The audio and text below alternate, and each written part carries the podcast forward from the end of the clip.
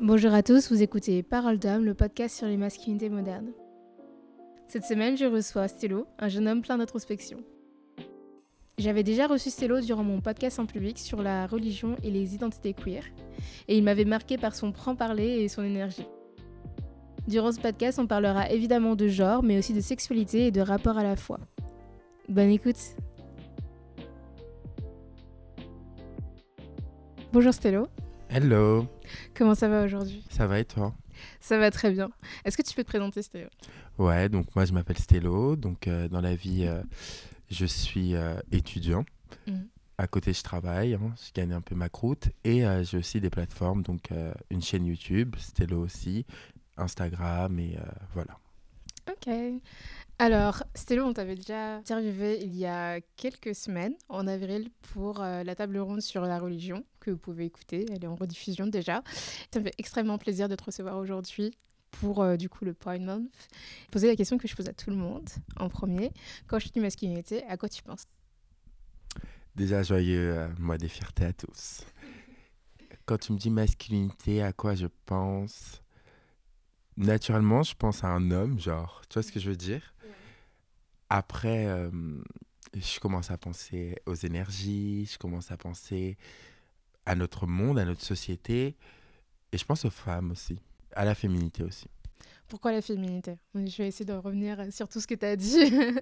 Parce que pour moi, la masculinité et la féminité, c'est en lien. C'est comme un couple, tu vois. C'est une polarité avec euh, finalement euh, deux côtés, tu vois. Quand on parle de masculinité, je sais pas, j'imagine, euh, c'est un peu comme le yin et le yang, mais en mode rose et bleu.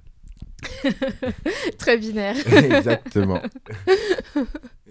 et quand tu dis euh, les hommes, à quoi tu penses en général? Enfin, quand tu parles de l'homme en général Qu'est-ce que tu as comme image visuelle, spirituelle Qu'est-ce que tu, tu penses? Visuellement, quand je pense aux hommes, j'imagine genre, tu sais, un groupe d'individus avec plein d'hommes différents dedans, tu vois plein de physiques différents. Mhm. Quand je pense aux hommes, je pense aussi à, à un certain type de comportement un peu euh, socialement compris et un autre type d'homme avec un comportement socialement peut-être moins compris. Mhm. Quand je pense aux hommes, euh, bah comme je suis gay, je me dis waouh, tu vois. Genre, je pense à, à mon âme sœur euh, qui m'attend quelque part. Non, mon âme sœur. En vrai, j'y crois pas, mais en tout cas, je pense à mes, à mes relations euh, amoureuses. Dans quelle catégorie tu te placerais dans la vision de l'homme compris ou pas comprise, comme tu viens d'expliquer Incompris. Incompris Ouais, incompris. Parce que euh, je suis un homme très. Euh, qui a toujours été un peu différent, tu vois. Mm. Genre, j'ai grandi différent des hommes que je pouvais fréquenter, je me suis un peu seul parce que du coup, bah, j'étais pas compris. Pour donner les détails, parce que bon, l'abstrait, ça va deux minutes. J'ai grandi dans, dans une famille, tu vois, dans un cercle amical, à l'école, etc. En étant le seul garçon, déjà, petit enfant, très sensible, très efféminé aussi, on me le disait beaucoup. Et dans un autre sens, j'avais ce paradoxe-là d'être aussi euh, très bagarreur, très euh, fort en sport, très euh, leader, etc. Enfin bref, je me sentais euh, très empêché. Dans ma famille, il fallait pas que j'ai un certain type de comportement, on me le faisait comprendre. À l'école, c'était pareil. Très moqué aussi, tu vois. Donc c'est pour ça que je dirais que j'étais un homme incompris, enfin un petit garçon en tout cas incompris. Aujourd'hui, je suis toujours un homme un peu incompris parce que je suis très différent des autres hommes que j'ai rencontrés dans la communauté LGBT. Pourtant, je pensais qu'on était les mêmes. Euh, très différent aussi euh, des hommes euh, hétéros, cis que je peux rencontrer. Finalement, je me sens un peu à part, tu vois. Non pas exclu, moins exclu en tout cas, mais plus je sais qu'on me mettrait dans la catégorie incompris, tu vois. Genre, je sais qu'on ne comprend pas mon énergie de genre, on peut dire ça comme ça. Pour revenir sur euh, ton enfance, et je crois qu'on en a déjà parlé pendant le podcast euh, en live et tout, est-ce que les moqueries, elles venaient de chez toi, de, de, la maison ou de, de l'école? Est-ce que ça venait de partout? Est-ce que euh, tu trouvais quand même une sorte de safe space quelque part? Non, moi, j'avais pas de safe place. J'étais très violenté, que ce soit dans ma famille, à l'école, partout c'est par la suite, quand j'ai commencé à m'accepter et à, me comprendre, que j'ai pu arrêter certaines violences. Mais euh, quand j'étais petit, en fait, euh, moi, par exemple, j'aimais beaucoup les wins. Et c'était OK, tu vois, genre dans ma famille, cercle proche, tu vois, donc ma mère, mon père, ma soeur, mon frère. Mais euh, c'était un peu un sujet de honte quand on en parlait dans le cercle plus grand de la famille. J'ai grandi avec un, un père très, au début, très homophobe. il y avait beaucoup, en fait, d'homophobie. Et moi, très naturellement, ben, les gens, de ma famille se sont dit ouais il est gay tu vois genre en mode il a des manières il aime les trucs de filles il aime danser il aime chanter et on m'a interdit de chanter on m'a interdit de danser enfin c'était très dur dans ma famille à l'école euh, c'était aussi très dur parce que euh, j'ai vite été euh, pris à part par les autres les autres personnes à cause d'une question en plus, c'est ce qui me fait rire. Donc, euh, on m'avait posé la question tu préfères les filles ou les garçons? Et comme c'est un garçon qui m'a posé ça, et que moi, dans ma tête, euh, quand j'étais petit, j'étais très naïf. Et je suis toujours en plus. Dans ma tête, j'étais en mode euh, ok, je préfère les filles parce que je veux une fille. Mais comme il me pose la question si je préfère les garçons ou les filles, genre, je vais dire les garçons comme c'est un garçon. Et après ça, ça a été, ça a été euh, le début d'un harcèlement scolaire euh, qui a duré sur des années. Mais euh, j'étais pas sans défense. Même dans ma famille ou dans toutes les sphères de ma vie, je me suis toujours défendu. Mais ça n'enlève pas que c'était difficile. Tu penses que tu as été bagarreur parce que c'est ton... ta nature ou parce que c'était en réaction avec ce que tu vivais à ce moment-là? Tu avais besoin de te défendre puisque... C'est ma nature c'est ma nature. Je pense que je suis vraiment quelqu'un qui, qui a beaucoup de valeur, même très petit, et qui, euh, qui n'aime pas forcément euh, renoncer à mes valeurs, quitte à être seul. Genre, euh, je suis vraiment en mode. Et dans un autre sens, j'aime être aimé. Mmh. Et donc, c'est vrai que je courais aussi derrière des personnes qui pouvaient mal se comporter. Mmh.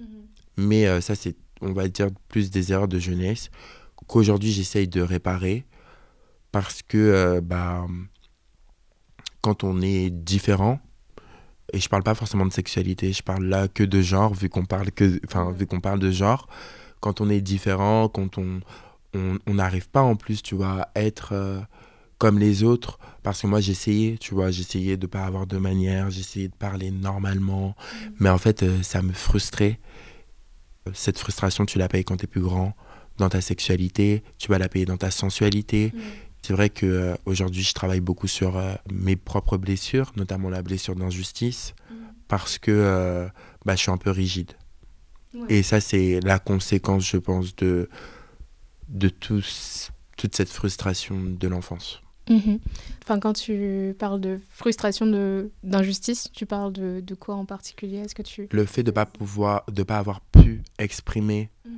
euh, ce que je voulais exprimer, exprimer mes, talents en fait, tout simplement parce que au final, euh, ce qui dérangeait surtout, c'était pas forcément euh, les manières que j'avais, c'était plus la lumière que je dégageais, tu vois, plus mhm. le côté, ok, il s'assume, il s'accepte, il kiffe sa vie, tu vois. Mm. Et quand tu es entouré de personnes qui, qui n'ont pas encore trouvé leur identité, on parle d'enfants, tu vois, genre en mode, on parle de personnes, de petits-enfants qui sont là, et la plupart des petits-enfants, bah, ils essayent juste d'être comme les autres et de kiffer leur vie, en fait.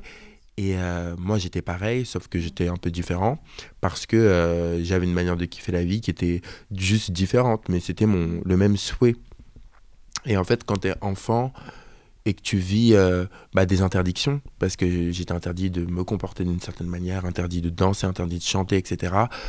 Et qu'ensuite, quand tu grandis, que tu te rends compte que on t'a interdit d'être toi, et on t'a interdit, entre guillemets, des choses qui aujourd'hui peuvent te faire gagner de l'argent, peuvent te faire avoir des opportunités dans la vie, peuvent te faire euh, juste te rendre heureux, bah, arrives un peu à un stade où tu te dis, euh, ok, mais il faut que je guérisse, tu vois. Et c'est de ça dont je parle quand je parle de blessure. Genre, je parle du fait de, au final, euh, ne plus me cacher, tout simplement. Tu as l'air d'avoir beaucoup d'introspection et de... Oui, of course. of course.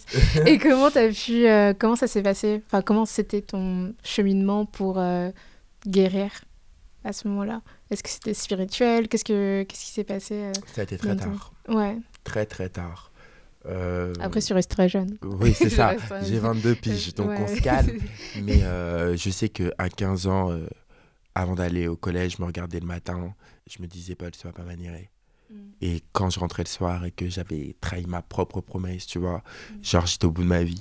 Je sais que à 18 ans, j'étais dans un autre extrême, très comment on pourrait dire ça, j'étais devenu très féminin. Mm. Ce qui s'explique par autre chose, mais on, on, va y venir. Je sais que à travers ma sexualité, je me suis beaucoup rencontré, tu vois, à partir du moment où j'ai fait ma première fois à l'âge de 19 ans et demi, 19 ans, tu vois. Genre, euh, j'ai découvert euh, que j'avais un masculin complètement blessé, mhm. euh, que j'avais un féminin qui se sentait pas écouté à l'intérieur de moi. Genre, mes émotions ne, ne se sentaient pas entendues et j'arrivais pas à répondre à mes propres besoins. Mhm. Je suis encore en cheminement, mais on va dire que tout ça, ça a été des déclics. Et c'est aussi le fait de me sentir bien, de me sentir beau, de me sentir, de m'aimer en fait. Au plus j'ai grandi dans mon amour propre que je n'avais pas quand j'étais plus jeune. Ou plutôt, j'y pensais pas, mais j'en avais très peu. Et euh, j'en ai de plus en plus. Au plus, j'ai découvert euh, à quel point euh, j'étais, entre guillemets, formidable. Et, et j'ai commencé à être fier de moi. Et donc, à me laisser vibrer, tout simplement. Sans me poser trop de questions. Mhm. D'où le fait que je me suis demandé ce que j'allais te dire pour le genre, tu vois. ouais. non, mais je pense qu'au-delà du genre, je pense que les gens euh, qui écoutent ce podcast euh, remarqueront que tu es une personne euh, géniale à interviewer et même à, apprendre à, connaître. Et pour revenir sur le sujet, je voulais te demander par rapport à tes sentiments, comment toi tu les exprimes maintenant, comment tu te sens par rapport à tes sentiments maintenant et comment tes sentiments, enfin comment tu gérais tes sentiments quand tu étais plus jeune? Est-ce que tu les, c'était beaucoup de, tu les réprimais? Oui. Beaucoup à ce moment-là? Ouais, je réprimais beaucoup. Je suis passé de d'un petit garçon très très sensible mmh. à quelqu'un de très dur, très froid. Je suis encore froid et je suis encore sensible, tu mmh. vois. Aujourd'hui, je sais que c'est deux parties de moi que j'accepte et que je cherche à, à aimer sans sans condamner l'une ou l'autre parce que les deux, c'est mon histoire. Et les deux m'appartiennent. Et les deux, je les ai créés ou développés à des moments où, où je le pouvais et où j'en avais besoin. Mais euh, aujourd'hui, comment j'exprime mes sentiments? Bah, J'essaie en tout cas de d'avouer que j'ai envie d'aimer, tu vois? Mm. Euh, en règle générale, aimer les gens, aimer moi, aimer, aimer la vie. Euh, d'avouer que des fois je suis en colère, d'avouer que des fois je suis triste. En fait, j'essaie d'être authentique, tu vois, d'être moi tout simplement, de me laisser genre vivre et de me laisser genre exprimer ce que j'ai envie d'exprimer, mes manières, comment je suis, etc. C'est pas toujours évident. Genre, euh, typiquement, euh, des fois, euh, je suis là, je me dis, vas-y, t'as trop de manières. Et ensuite de ça, je me dis, non, en fait, genre, vis. Mm. Et le pire, c'est que au plus je vis, au plus euh, j'obtiens euh, ce que je voulais avant, tu vois. Genre en mode, euh, maintenant que je suis de plus en plus pleinement mon être, eh bien, je suis énormément apprécié. Pas forcément des personnes que je fréquentais avant, vu qu'elles elles n'ont pas pu m'apprécier comme j'étais, mais en tout cas, les gens que je rencontre, ça se passe très bien. Et puis avec moi-même aussi, genre, je me respecte. Et je pense que la base, et c'est une des premières choses que je veux dire dans ce podcast, la base, c'est pas de se poser la question de où je peux me situer dans, dans mon genre, tu vois. Mm. La base, c'est de se dire que n'importe où où j'en suis, je me respecte. Mm. Parce que, et je me donne du respect. Et se donner du respect, c'est s'apporter de l'amour, c'est se parler avec bienveillance, c'est mm. se comporter bien, tu vois, avec soi-même en tout premier. Se donner cet amour inconditionnel. Parce que c'est compliqué de se situer déjà. Et c'est compliqué aussi de s'accepter quand on se respecte pas. Ouais, c'est sûr. Je pense que c'est un message que beaucoup d'autres euh, intervenants ont eu et que moi aussi j'aurais, que toi aussi tu as. Enfin, je pense que on devrait se donner un peu plus de, de patience et pour grandir et comme ils disent les Anglais, give yourself some grace et genre attendre que, euh, enfin, je veux dire avoir de la compassion pour la personne qu'on était avant. Oui et avoir du respect, comme tu as dit, pour la personne qu'on est maintenant et, et ça nous permettra d'être une meilleure personne dans le futur, tu vois. Bien sûr. je voulais rebondir sur un truc que tu disais. Quand tu parles de euh, masculin blessé, comme tu as mentionné il y a quelques minutes, de quoi tu parles en, hmm. en particulier?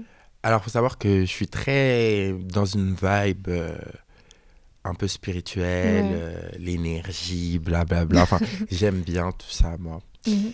Enfin, j'ai fait de la sociologie et euh, j'ai compris que le genre, c'était complètement social déjà. Qu'on se situait tous entre femmes ou hommes ou non-binaires ou n'importe, on se situe tous entre Marilyn Monroe et Tarzan, entre guillemets, c'est des extrêmes, mais on est tous entre et il y a des femmes qui vont être plus masculines que des hommes et des hommes plus féminins que des femmes et c'est mm. ok. Après, il y a des prédispositions parce qu'on vient dans une société où il y a des rôles établis mm. Et ça, c'est la première chose que j'ai compris. La deuxième chose que j'ai compris en bouquinant mes livres que j'aime bien, les podcasts que j'aime écouter, etc., j'ai compris que le genre, c'est une énergie. Mm et que cette énergie, on l'a tous en nous et on a tous ces deux polarités. On a, on va dire, euh, notre partie gauche qui serait notre partie euh, féminine, notre partie émotion, notre partie euh, voilà où on intègre les choses, où on ressent les choses, et notre partie droite qui serait là pour agir, qui donc qui serait notre partie masculine. Quand je parle de féminin ou de masculin blessé, ou de féminin ou de masculin sacré, parce que je crois qu'ici il y en a, j'espère en tout cas. Ce que je veux dire, c'est que notre, à l'intérieur de nous, c'est comme si qu'en fait finalement il y avait un couple. Enfin moi je le vois comme ça, je vois un peu un truc du genre, les deux énergies, elles s'aiment. Elles ont envie d'être ensemble, elles ont envie de se servir l'une et l'autre, elles ont envie de se comprendre, elles ont envie de se donner de l'amour.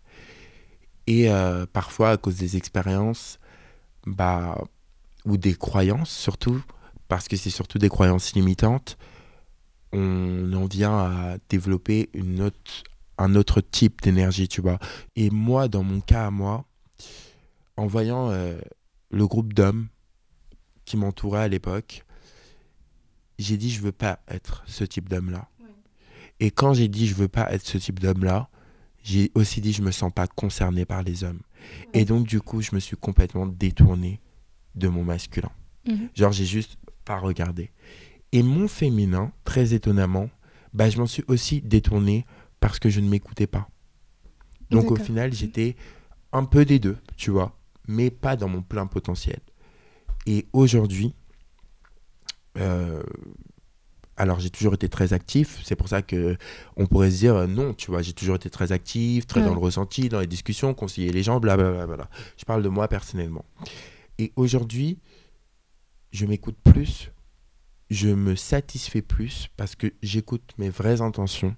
Mhm. Et, euh, et surtout, euh, je pratique une certaine, euh, un art, tu vois. Pour moi, la sensualité, c'est un art. J'aime développer ma sensualité par mon toucher, par comment je me parle, comment je me comporte, comment je me tiens, etc. Et en développant ça, en fait, je suis dans mon plein couple sacré parce que finalement, ce que je suis en train de développer, c'est oh, je ressens ça, là, ça me fait du bien, ok, je fais ça. Tu vois ce que je veux dire? Alors, ça peut être très sexualisé, ça me dérange pas, ok, mais, euh, mais euh, la se réapproprier sa sensualité, je trouve que c'est se réapproprier son couple sacré. Mhm une réponse très, très complète. voilà. D'ailleurs, c'est rare que, tu vois, je parle de sexualité, de sensualité avec euh, mes intervenants. Mais du coup, vu que tu as ouvert le sujet, euh, parlons-en, tu vois. Mais comment tu as découvert cette sensualité? Et comment tu es à l'aise avec ça? Parce que finalement, c'est pas forcément euh, quelque chose avec laquelle on, on, est de manière innée, et surtout quand on a été souvent harcelé, souvent rejeté c'est vrai que la, la, sexualité, ça peut paraître très euh, effrayant, tu vois, parce que c'est très très vulnérable finalement. Comment toi tu as fait pour euh, rendre, te rendre à l'aise avec ce genre de ce concept? J'ai toujours été sensuel parce que j'ai toujours aimé danser. Et que la danse, très naturellement, ça développe la sensualité. Parce que tu apprends à bouger de ton corps, à jouer de ton corps, à développer, à dégager une émotion de ton corps.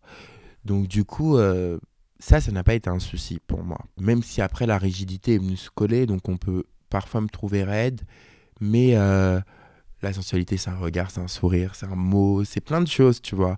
Et ça, je sais le faire.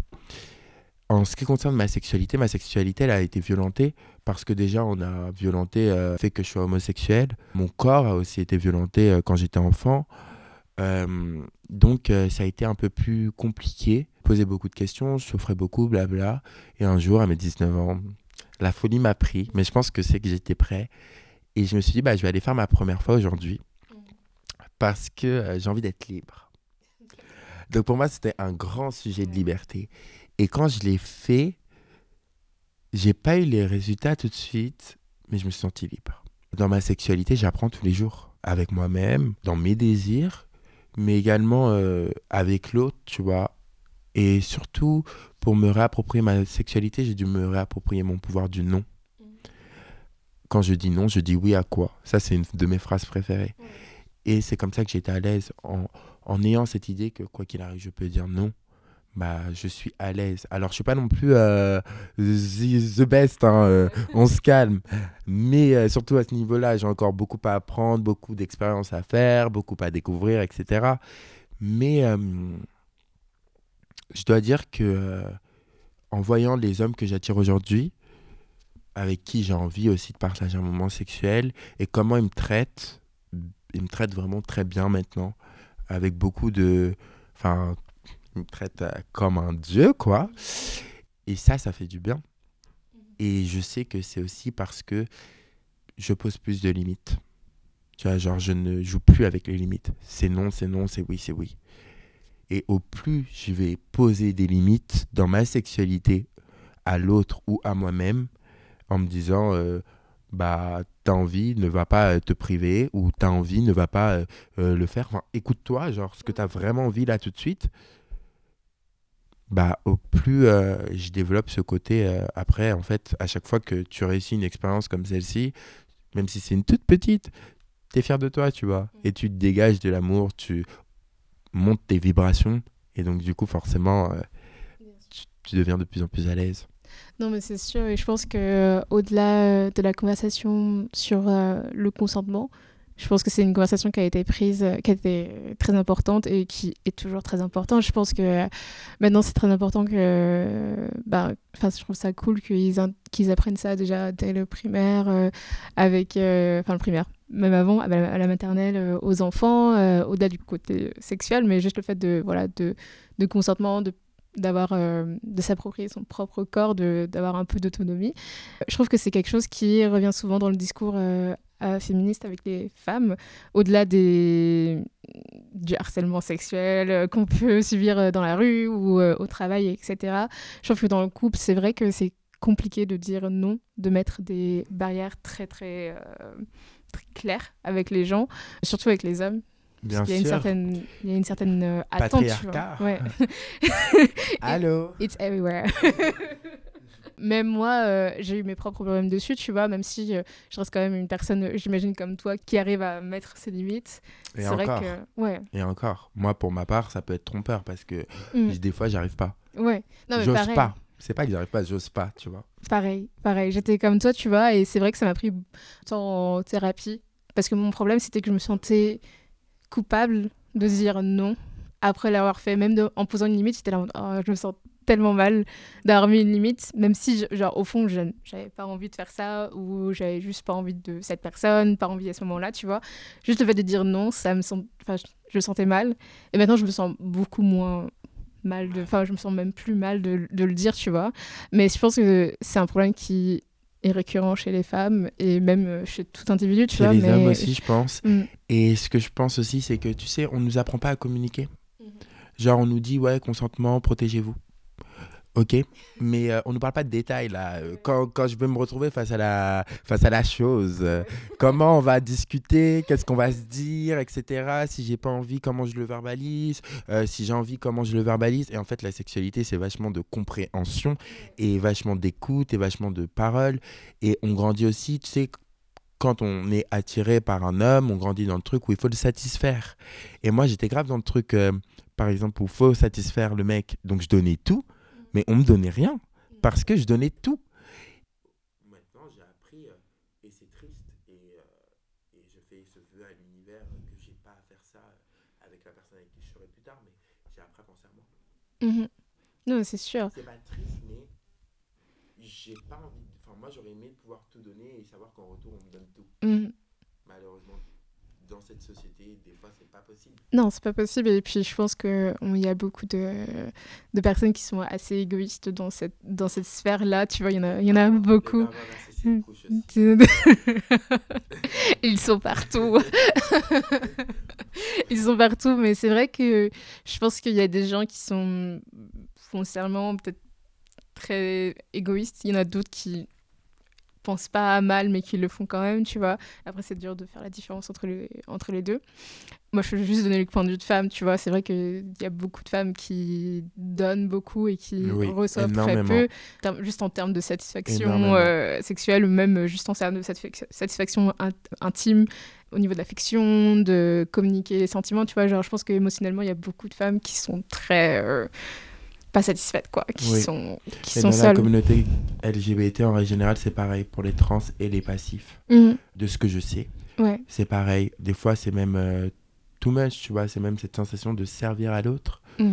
et de finir euh, pas satisfait. Ouais. Si j'ai eu la chance pour ça, je sais d'être entouré d'un ami à moi, justement, à qui je pense là, qui m'a toujours dit Non, mais si j'ai pas fini, continue. Genre, tu vois ce que je veux dire? Et genre, ça, ça me faisait du bien mm. d'entendre ça parce que c'était en mode, ouais, non, mais c'est normal en fait. Mm. Genre, c'est normal.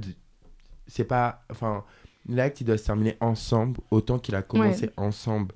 Malheureusement, et aussi, il y a un gros souci. Bon, je l'aborde parce que ça, j'y pense tout le temps. Mais il y a un gros souci de savoir-faire. genre, il y a un gros oh souci de savoir-faire. Il y a un problème de rythme dans la sexualité. En fait. Euh, moi, je trouve que sur plein de trucs, tu vois, notamment euh, les préliminaires, etc., euh, les gens sont vraiment matrixés par le, porno, par le porno, tu vois, en général, et donc vont trop vite. Et en fait, euh, c'est pas utile. Mm. Genre, au contraire, ça dessert. Tu vois, genre en mode que ce soit Bon, je dis les termes. Hein. J'espère qu'il n'y a pas de pudique, hein. quittez la pièce. Mais euh, mettez vos écouteurs. Dis les termes. Mais euh, tu vois, genre, euh, que ce soit dans l'anulingus ou dans la fellation, je trouve que les gens vont vachement vite. Et mm. ça fait pas du tout kiffer. Non, mais il faut s'amuser, les gars. genre, ça, ça je, je, vous le dis, il faut s'amuser. Il y a un chronomètre. Genre, non, mais en fait, c'est comme si c'était.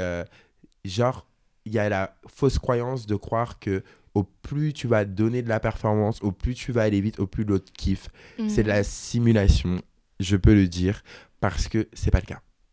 Genre, et je parle pas que de mon cas, genre j'ai posé la question à tout mon entourage et oui, effectivement, on préfère quand c'est quand c'est lent, quand on prend son temps, quand on, on, on, on, reste sur une zone et puis on mhm. bouge de zone et tout.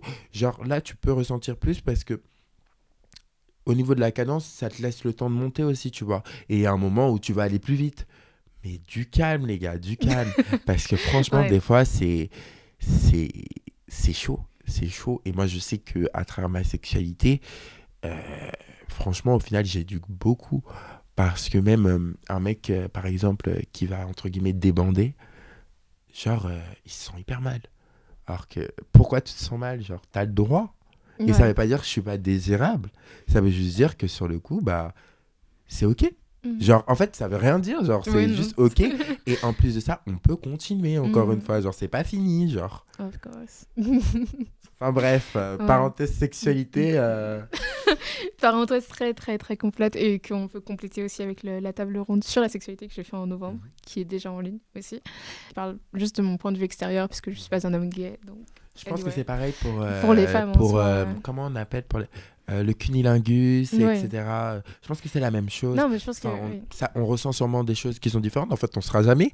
Mais, mais, euh, je pense que, je pense que c'est pareil. Je pense qu'il y a le, le, fait que quand on a des hommes qui, sont, qui soient hétérosexuels ou euh, homo, Genre, je pense que ça change rien du tout. On est quand même élevé dans une génération euh, où on a accès au porno euh, très tôt. Genre, les études, je crois, c'est 12 ans, 11-12 ans. Et je pense que ce, cet âge va tendre à baisser au fur et à mesure de euh, comment ça avance dans notre société.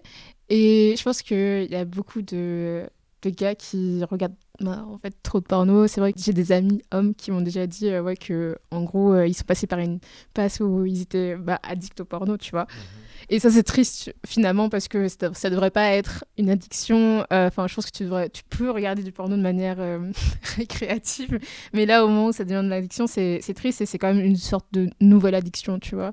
Et c'est dommage pour eux, tu vois. Je pense que dans le monde des hommes, la sexualité, c'est plus tabou en termes de détails et en termes d'apprentissage. Ouais, non, je suis d'accord. Et euh, je pense aussi que euh, le problème, c'est pas tant le porno, c'est juste de savoir faire la différence entre ce qui est irréel et ce qui est réel, entre ce qui est faisable et pas faisable, et surtout entre, entre la performance et le plaisir c'est sûr, je, pense qu'il y a beaucoup de mecs qui se matrixent, comme je te dis, tu vois, genre que ce soit des hommes euh, gays ou des hommes, euh, des hommes euh, hétéros, il y a beaucoup de gars qui se, qui se butent sur cette idée de performance et du coup qui enlèvent toute leur, toute la partie sensuelle et toute la partie émotionnelle. Et du coup évidemment on leur revient sur ce truc. beaucoup de vouloir, de vouloir dominer et chez des femmes de se sentir soumise.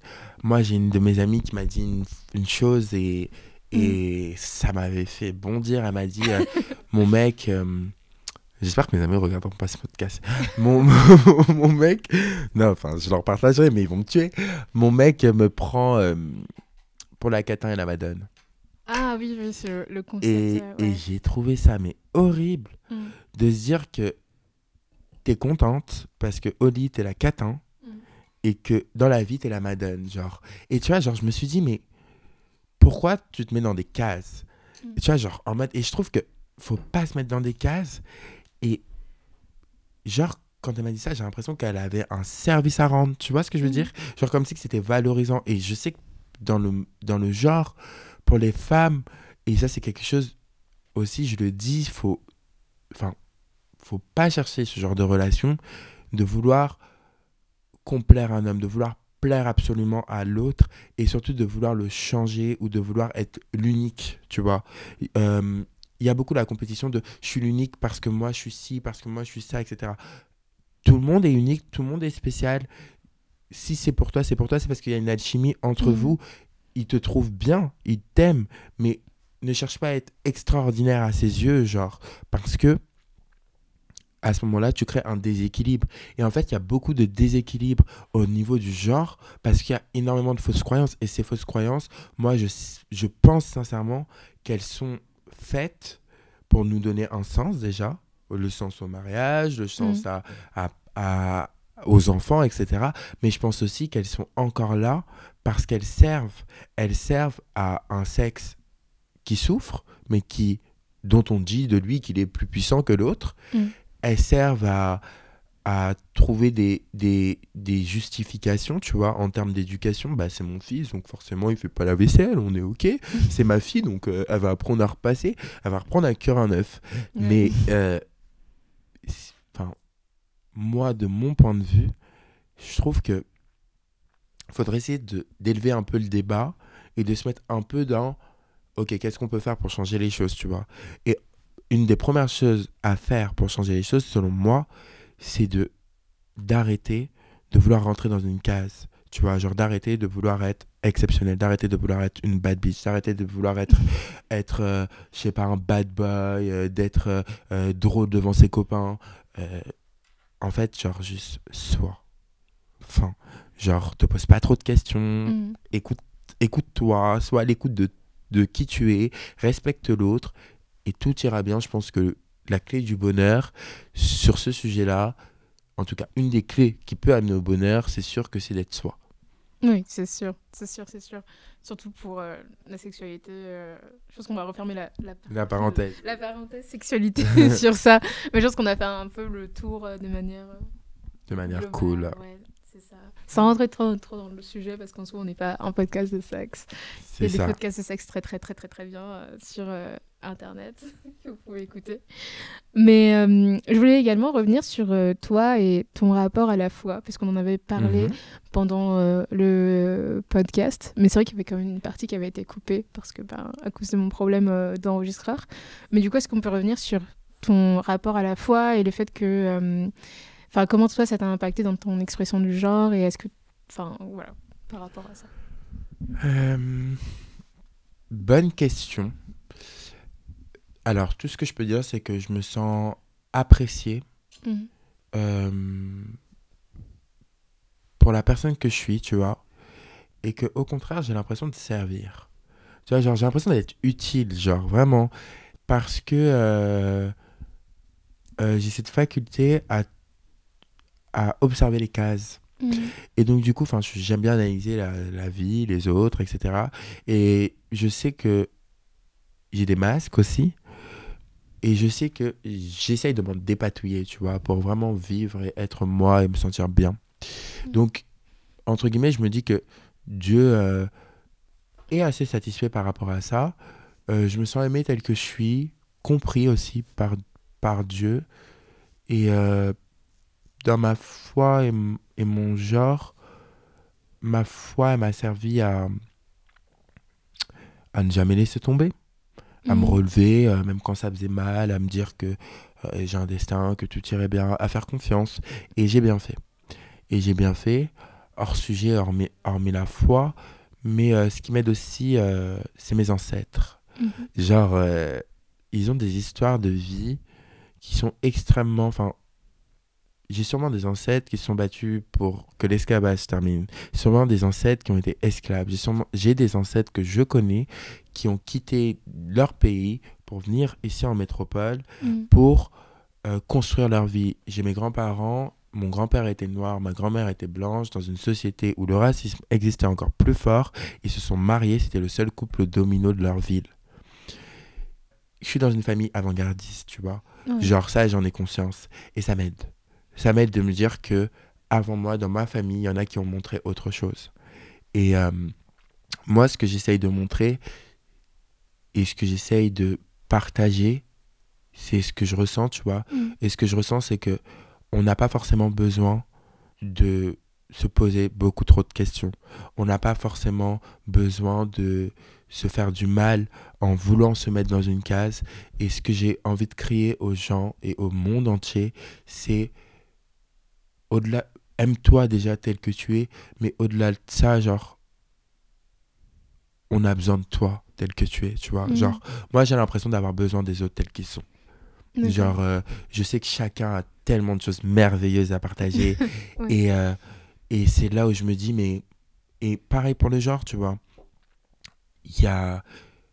Il n'y a pas de bon ou de mauvaise personne, de bon ou de mauvais genre. Le but, c'est pas euh, d'être euh, dans la libération euh, dont on parle actuellement. Le but, c'est de se sentir bien. Il y a des femmes qui vont réellement se sentir bien en étant euh, dans leur foyer, à s'occuper de leurs enfants, à s'occuper de leur mari, parce que c'est ce qu'elles sont. Personnes qui vont encore se sentir bien en étant des femmes complètement libérées, qui vivent leur vie, Mhm. qui partent en voyage, etc.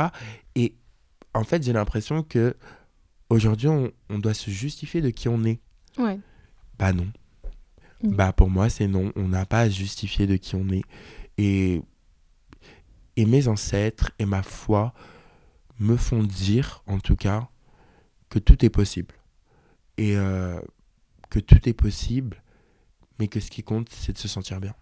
Mhm. Moi, aujourd'hui, je me sens bien tel que je suis. Demain, je me sentirai peut-être bien différemment, tu vois. Ouais. Et est-ce que tu as trouvé une sorte de euh, refuge dans euh, cette foi Ou euh, une sorte de safe space Ou est-ce que toi aussi tu as vécu des, du rejet dans ta paroisse ou dans les paroisses Alors, dans mon église et tout, euh, bien entendu, il y avait du rejet. euh, Mm. Voilà, après, euh, est-ce que je les associe à ma foi Oui et non? Euh, dans ma foi personnelle, c'est une question qui s'est pas posée, donc oui. Mhm. Parce que là, je me rends compte que je me suis jamais posé la question de mon genre à travers ma foi, ce qui veut dire que je me sentais bien. Ok. Bon rapport à la foi. Je pense qu'on va conclure un peu parce qu'on a enregistré pendant 45 minutes. Euh, la dernière question que je pose à tout le monde, qui est une chose que toutes les femmes devraient savoir sur les hommes selon toi. Ça peut être totalement sérieux, comme ça peut être trivial, ça peut être genre les hommes adorent les pains au chocolat. Mais juste un truc que tu aimerais dire euh, aux femmes ou pas. Mesdames, mesdames, mesdames. Attention.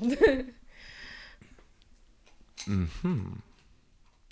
Toutes les femmes devraient savoir que les hommes ne leur veulent pas forcément du mal.